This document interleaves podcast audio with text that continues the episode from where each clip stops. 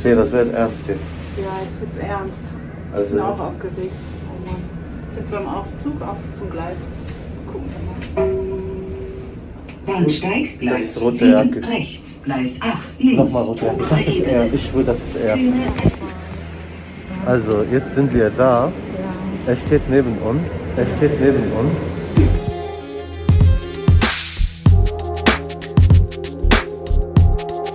She likes Tech. She likes Tech. Der Tech-Podcast von NDR Info. Folge 3.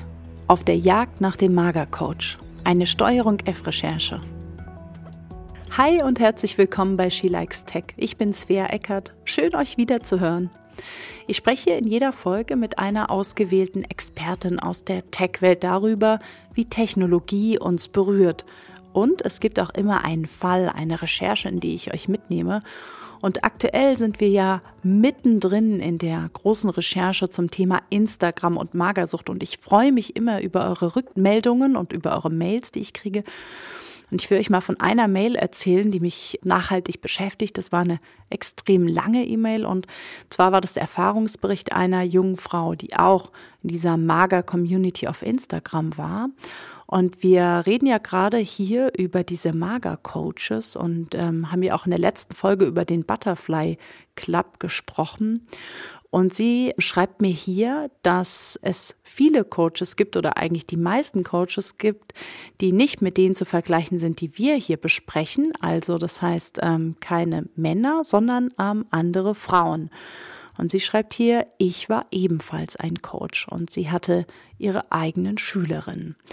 Und dann wird am Anfang besprochen, wie das ablaufen soll, ob es auch Bestrafung gibt. Also das heißt, es gibt, das machen die Mädchen also auch untereinander und wie oft man Kontrollbilder schicken soll. Aber schreibt sie hier, Nacktbilder waren bei allen, die ich kannte, ein No-Go. Und wir haben auch überall vor Menschen gewarnt, die solche Bilder haben wollen. Das fand ich mal nochmal einen ganz spannenden ja, Eindruck auch aus dieser Szene. Wenn ihr Sachen erlebt habt, wenn ihr Fragen habt, ähm, schreibt mir an shelikestech.ndr.de. Ich freue mich über eure Rückmeldungen. Und jetzt zurück in unsere Recherche. Und in dieser Folge will ich euch erzählen, was aus der Verabredung wurde. Wir haben ja mit unserem Fake-Account mit einem selbsternannten Coach gechattet. What do I need to do? Do you have Snapchat? Der Coach äh, will also, dass wir auf Snapchat wechseln, denn dort werden Unterhaltungen und Fotos automatisch ganz schnell gelöscht und da sind wir dann nicht mitgezogen und er hat uns einfach nicht mehr geantwortet. Und wir sind dann mit diesem Coach an dieser Stelle auch nicht weitergekommen.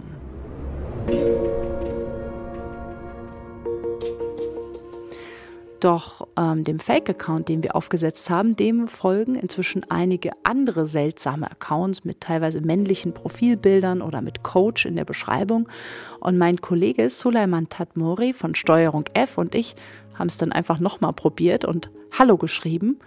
Ganz schnell sind wir in Kontakt gekommen mit weiteren Möchtegern Coaches und einer von ihnen war deutschsprachig und genau in diese Situation, wo wir das erste Mal in diesen Kontakt kommen, da hören wir jetzt mal rein.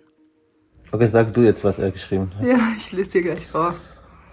Ich erziehe junge Mädchen zum devoten Objekt und ermögliche ihnen ein devotes Leben. Helfe beim Abnehmen, treffe alle Entscheidungen für dich.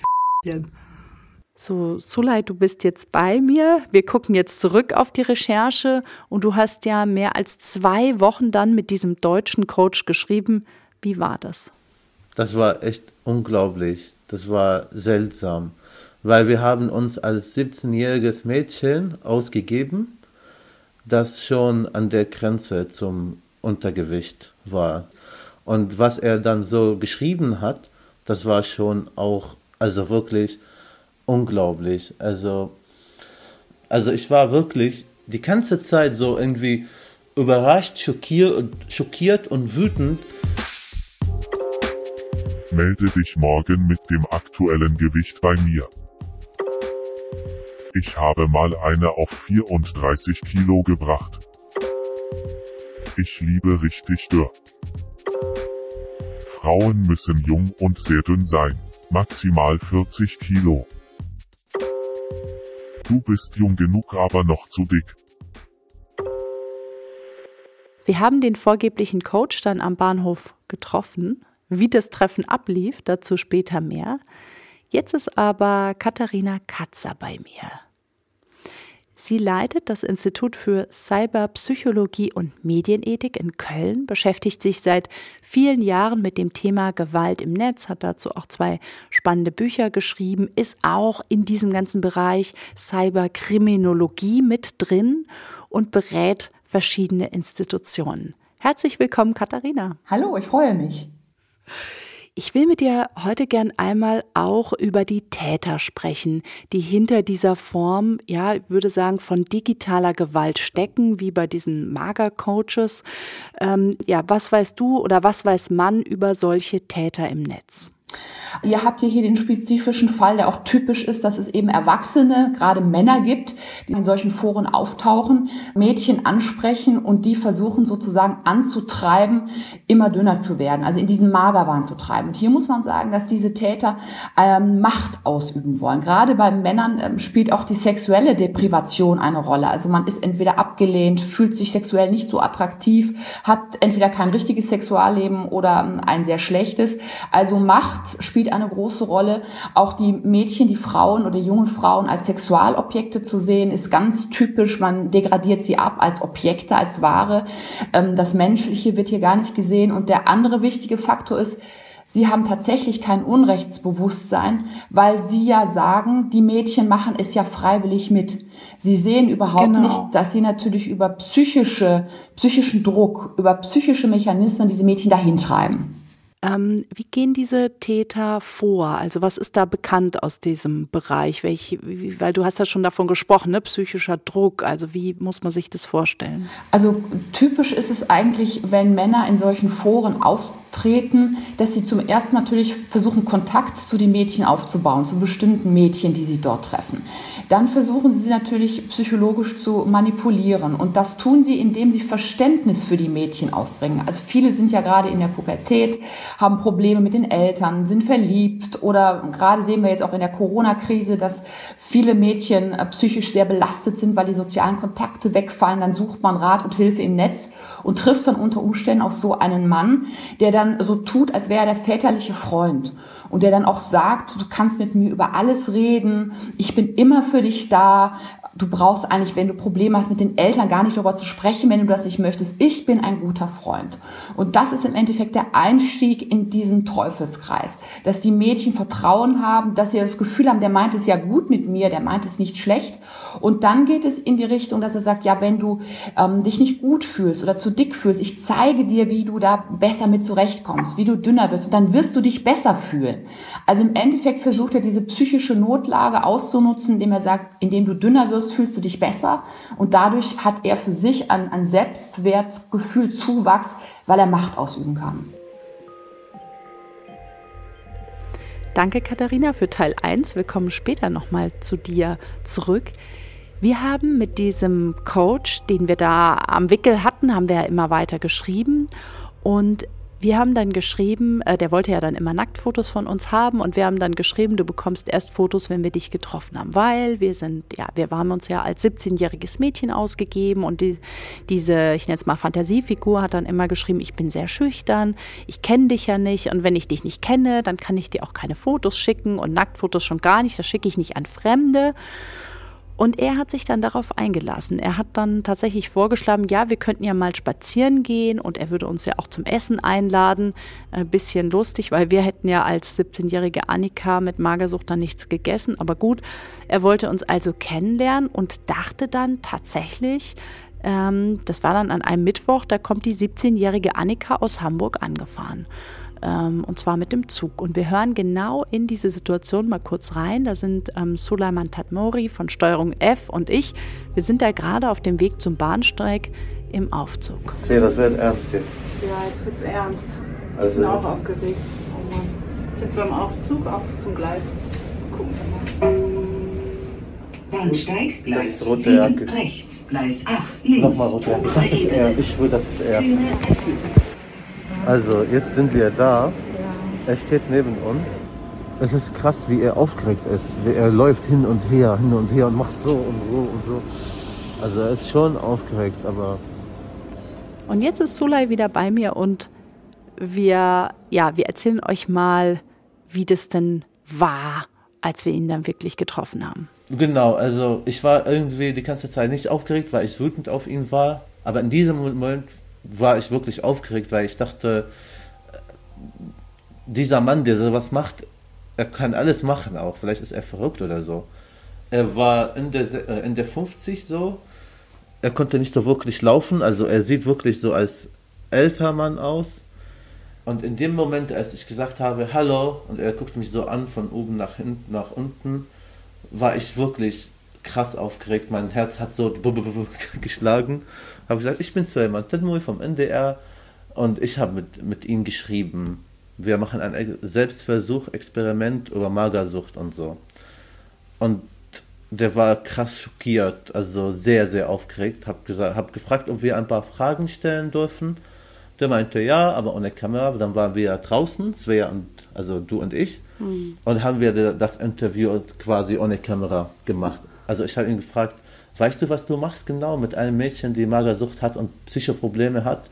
Meinte ja, ich habe Bücher und Artikel darüber gelesen. Ich weiß ganz genau, was ich mache. Also wie schlimm ist das? Er weiß das. Er weiß auch, dass äh, viele Frauen von Magersucht gestorben sind. Er weiß alles einfach und er nutzt das. Und ich habe auch gesagt, du machst das trotzdem. Und äh, ja, wenn sie wollen. Naja, kleines Mädchen, 18 bis 20, ist doch schön. Also er hat alle Fragen beantwortet, weil er dachte, okay, ich mache, was sie wollen und dann habe ich meine Ruhe. Also er wollte Frieden. Er wollte uns nicht provozieren und sagen, nö, ich will nicht mit euch reden. Also er hat gesagt auch, dass er ein Mädchen auf 35 Kilogramm gebracht hat. Also er hat es geschafft, meinte er. Und er macht das schon seit Jahren. Und dann habe ich gefragt, hast du mit vielen Frauen das gemacht? Ich finde selbstverständlich, dass er sagt, nein, nicht mit vielen. Aber er hat, glaube ich, nichts anderes zu tun. Er macht das viel und probiert mit vielen. Nach unserem Gespräch hat er sein Profil auf Instagram ja dann auch äh, sofort gelöscht, genauso wie alle unsere Chats. Wir hatten die allerdings äh, gescreenshottet, sodass wir, also gespeichert, sodass wir dann auch das tatsächlich nachvollziehen konnten. Und ähm, wir haben dann bei Instagram alle Coach-Profile, die uns während der Recherche aufgefallen sind, auch gemeldet. Passiert ist da erstmal nichts, muss ich an dieser Stelle traurigerweise sagen. Wir haben später dann nochmal über die Pressestelle die Profile nachgemeldet und da sind dann tatsächlich die meisten auch gelöscht worden inzwischen.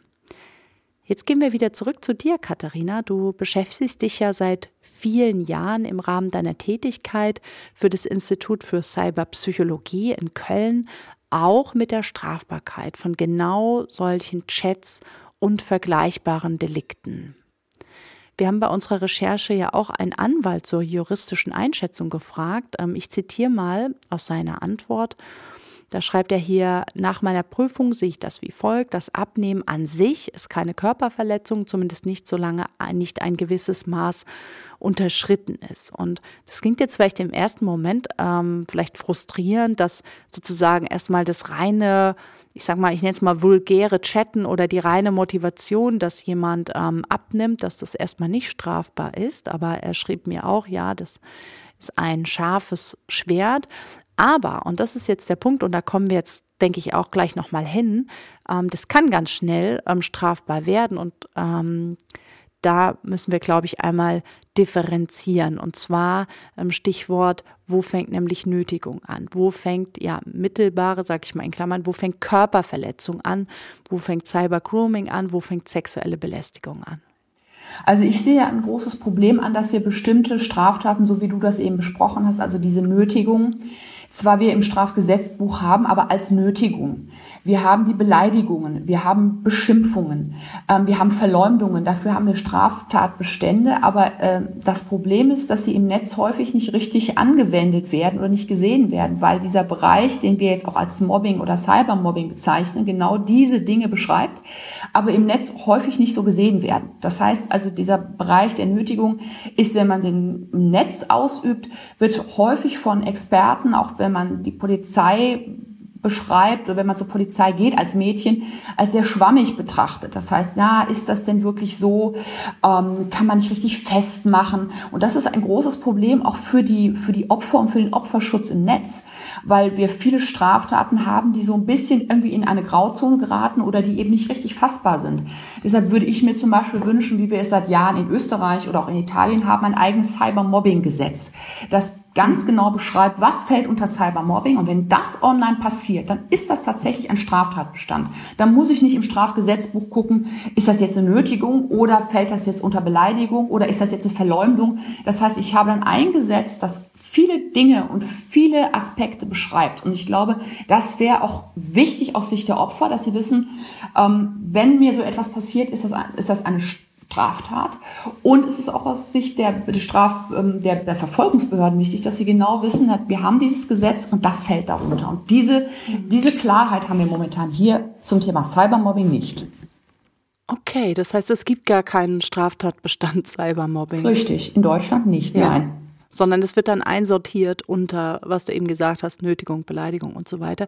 Ich fand noch ganz interessant auch im Stichwort Körperverletzung, weil ja zum Teil diese Coaches auch verlangen, dass man sich selbst verletzt. Also jetzt der äh, Coach, mit dem wir geschrieben haben, nicht, aber wir haben von Betroffenen gehört, dass sie sich ähm, ritzen sollten mit einer Rasierklinge, dass sie zum Beispiel ähm, sich Wäscheklammern an die Brustwarzen klemmen sollten und ähm, da kommen wir ja schon in den Bereich auch Körperverletzung. Jetzt habe ich erfahren, dass es sowas gibt wie mittelbare Körperverletzung. Das heißt, wenn ich dorthin manipuliert werde, mich zu verletzen, weil ja die Mädchen auch im ersten Moment zu mir gesagt haben, ja, aber ich mache das ja selber. Ich, der verletzt mich ja nicht, sondern ich verletze mich ja.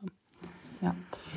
Ähm, das fand ich noch ganz interessant. Ja, das ist auch vollkommen richtig. Also im Endeffekt dieser Weg dorthin, müsste als Strafe gesehen werden. Genau diesen Fakt haben wir mittlerweile beim Thema Cyber Grooming. Das ist ja der Bereich, wo Erwachsene, meist Erwachsene, aber auch äh, ein Viertel sind auch äh, minderjährige Täter, das muss man auch sehen, gerade zu Kindern Vertrauen aufbauen im Netz, sozusagen Kontakt aufnehmen, die aber eigentlich eine sexuelle Absicht haben. Aber jetzt ist ja seit einigen Jahren dieses Cyber Grooming Gesetz, das beschreibt, dass eben der Weg dorthin schon strafbar ist. Das heißt, die Kontaktaufnahme zu Kindern, um später sexuelle Handlungen auszuüben oder zumindest wo erkennbar ist, ist eine sexuelle Absicht dahinter.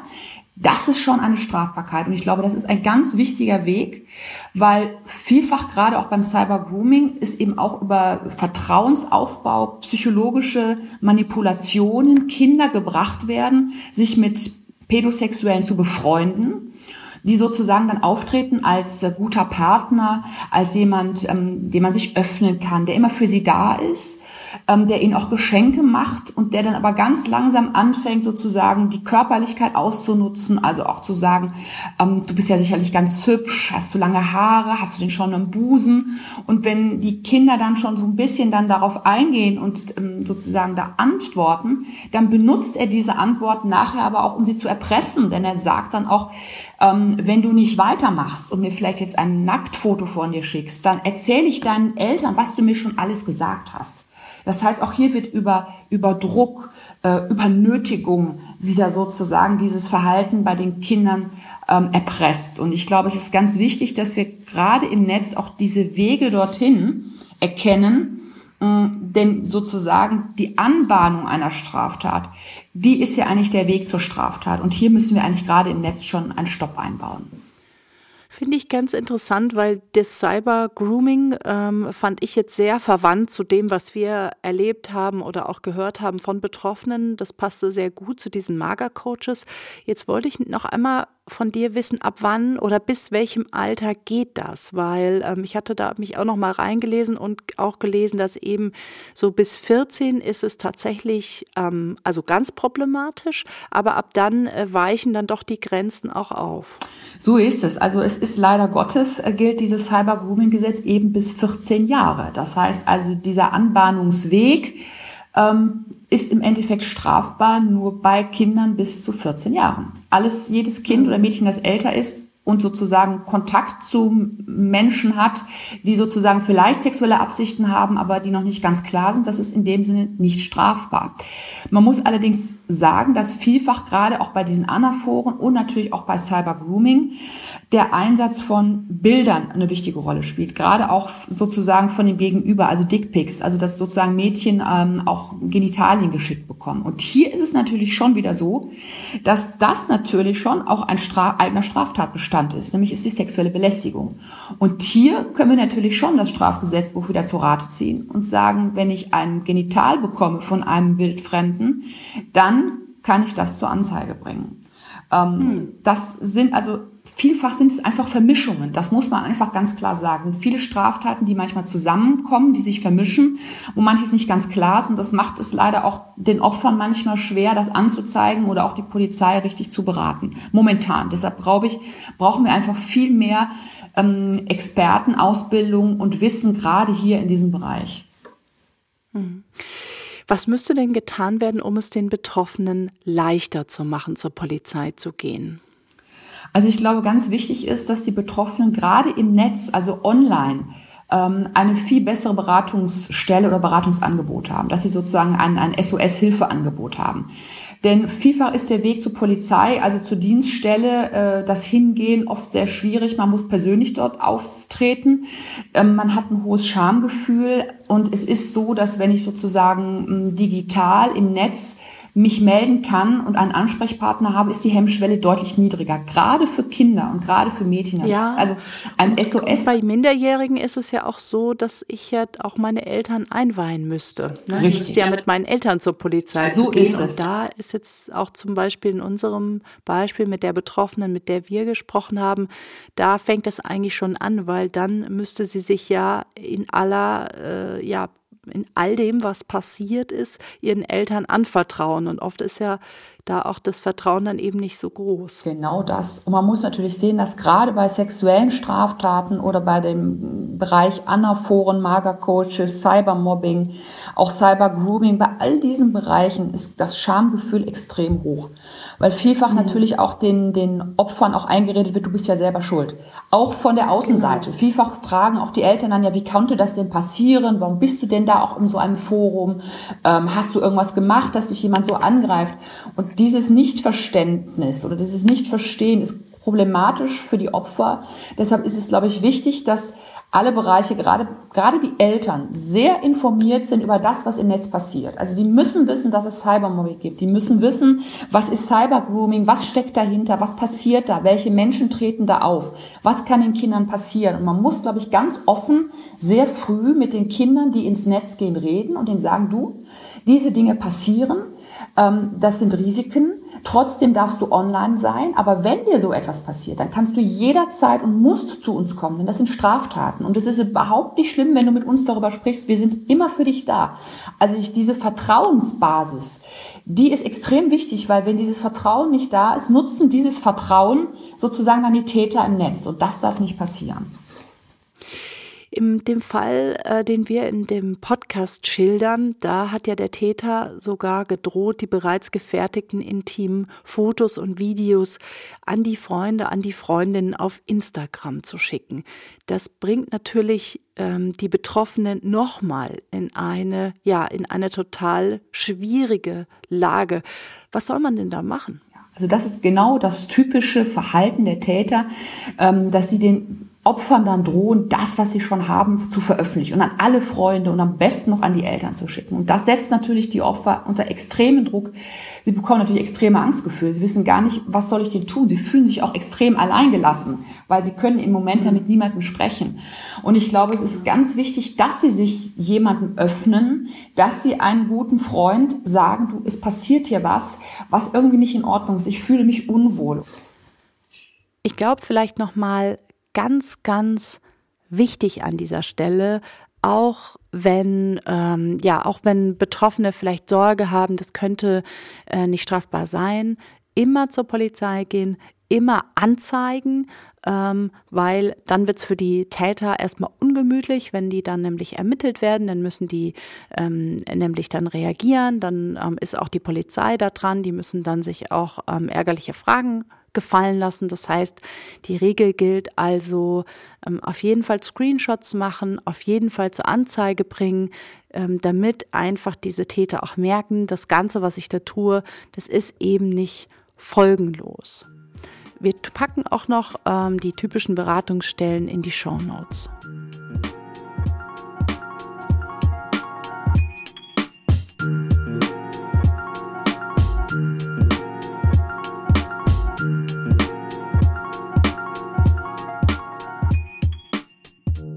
Es gibt ja ähm, ähm, Statistiken, wenn, das ist natürlich jetzt wieder so das Thema Korrelation, Kausalität, Fragezeichen, deswegen frage ich dich gleich dazu, die zeigen, dass ähm, so Teen Depression ne, oder Teen Anxiety, ne, also das, was du angesprochen hast, Depressionen, Angstzustände, aber auch Essstörungen, ähm, deutlich zugenommen haben und zwar so seit dem Erstarken von Social Media, seit dem Erstarken von Instagram.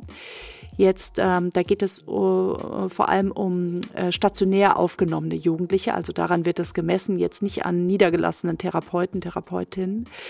Wie siehst du das Thema Social Media? Also wie gesagt, Kausalität, Korrelation, ähm, welchen Zusammenhang ähm, zwischen der Zunahme von ja, Angstzuständen, Depressionen und Social Media gibt es da einen Zusammenhang?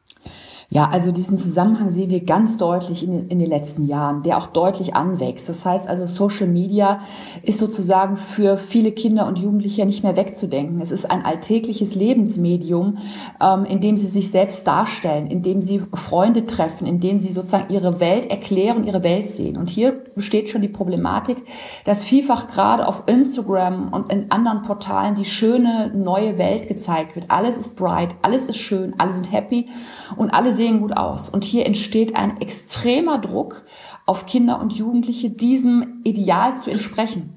Und dieser Druck führt dazu, dass im Endeffekt psychische Probleme gerade in der Pubertät deutlich zunehmen, auch mittlerweile bei Jungen. Gerade Magersucht war früher ja eher ein Thema, das Mädchen betraf. Mittlerweile sehen wir aber auch Zuwächse bei Jungen, weil auch Jungen natürlich im Netz sich darstellen und auch einem gewissen Ideal entsprechen wollen oder sollen.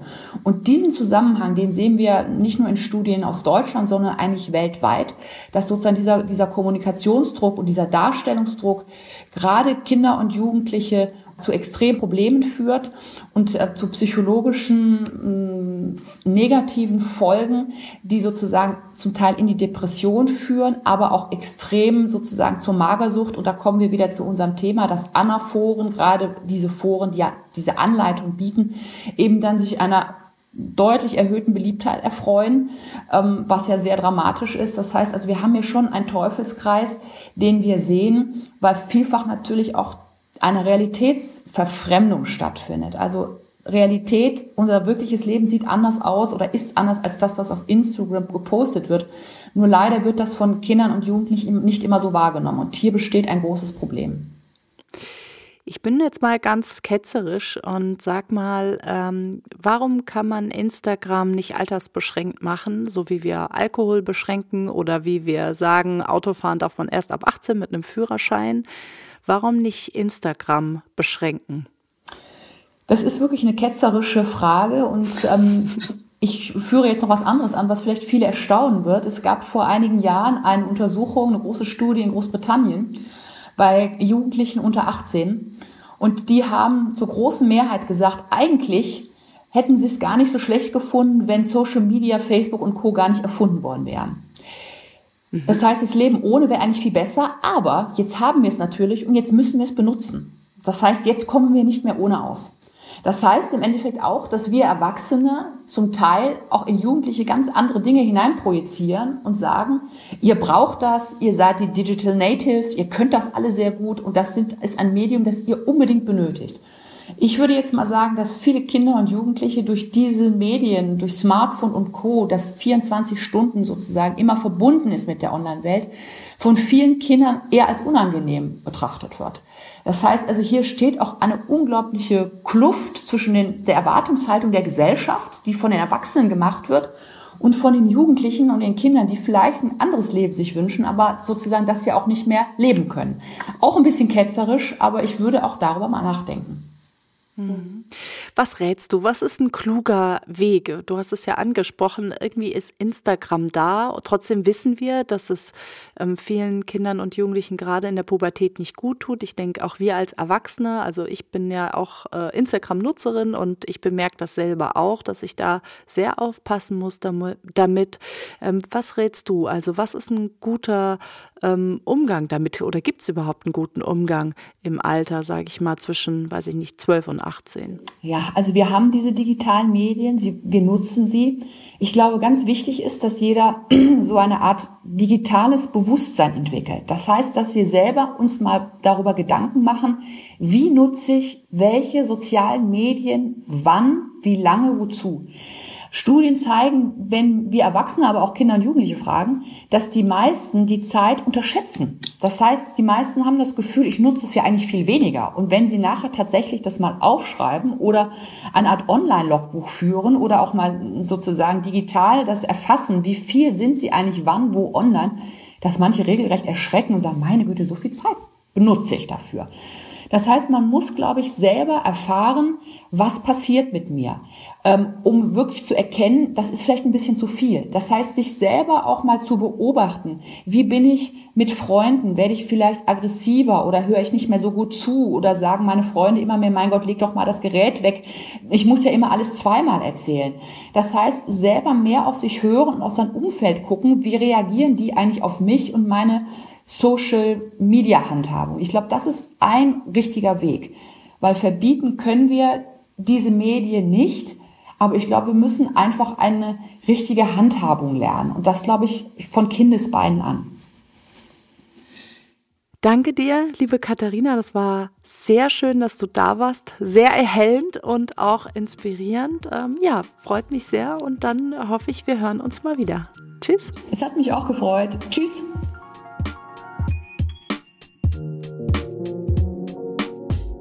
Alles, was wir hier besprochen haben, auch die Statistiken, ähm, die packen wir euch in die Show Notes. Bitte abonniert diesen Podcast, damit ihr nichts verpasst. Bewertet mich, schreibt mir mal eine Bewertung, da freue ich mich. Oder schreibt mir eine Mail unter shelikestech.ndr.de. Und jetzt lasse ich euch nicht gehen, ohne euch ein kleines Sneak auf die nächste Folge zu geben. Die kommt wie immer nächste Woche Dienstag, 6 Uhr früh. Tschüss, macht's gut. Dann hatte ich wirklich einen Moment, der mir im wahrsten Sinne des Wortes die Augen geöffnet hat. Also ich war bei meinem untersten Gewicht angekommen, lag bei meinen Eltern auf der Couch und es war ein ganz schlimmer Tag, weil ich da Nacht, äh, davor die Nacht ähm, mich übergeben habe und irgendwie am nächsten Tag gar keine Kraft hatte für nichts. Und ich lag auf der Couch mit zwei Downdecken, weil ich nur am Frieren war. Und habe die ganze Zeit da gelegen und so leicht an die Decke geguckt aber gemerkt, eigentlich möchten meine Augen sich schließen. Und ich dachte die ganze Zeit, wenn ich jetzt die Augen schließe, dann öffne ich sie nicht wieder. Und ich dachte, ich will die Augen nicht schließen, ich will leben. Also das Leben ist schön, ich möchte leben und das, was ich hier gerade tue, das ist es nicht. Und da war ich die Entscheidung, okay, jetzt muss ich etwas ändern ein Steuerung F und NDR Info Podcast von Svea Eckert und Suleiman Tatmori. Produziert von Marco Pauli, Redaktion Nils Kinkel. Den Film dazu könnt ihr gucken auf dem Steuerung F YouTube-Kanal und mehr Informationen gibt's in den Show Notes und auf ndr.de-she likes tech.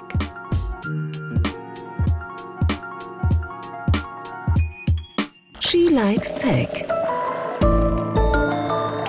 der Tech-Podcast von NDR Info.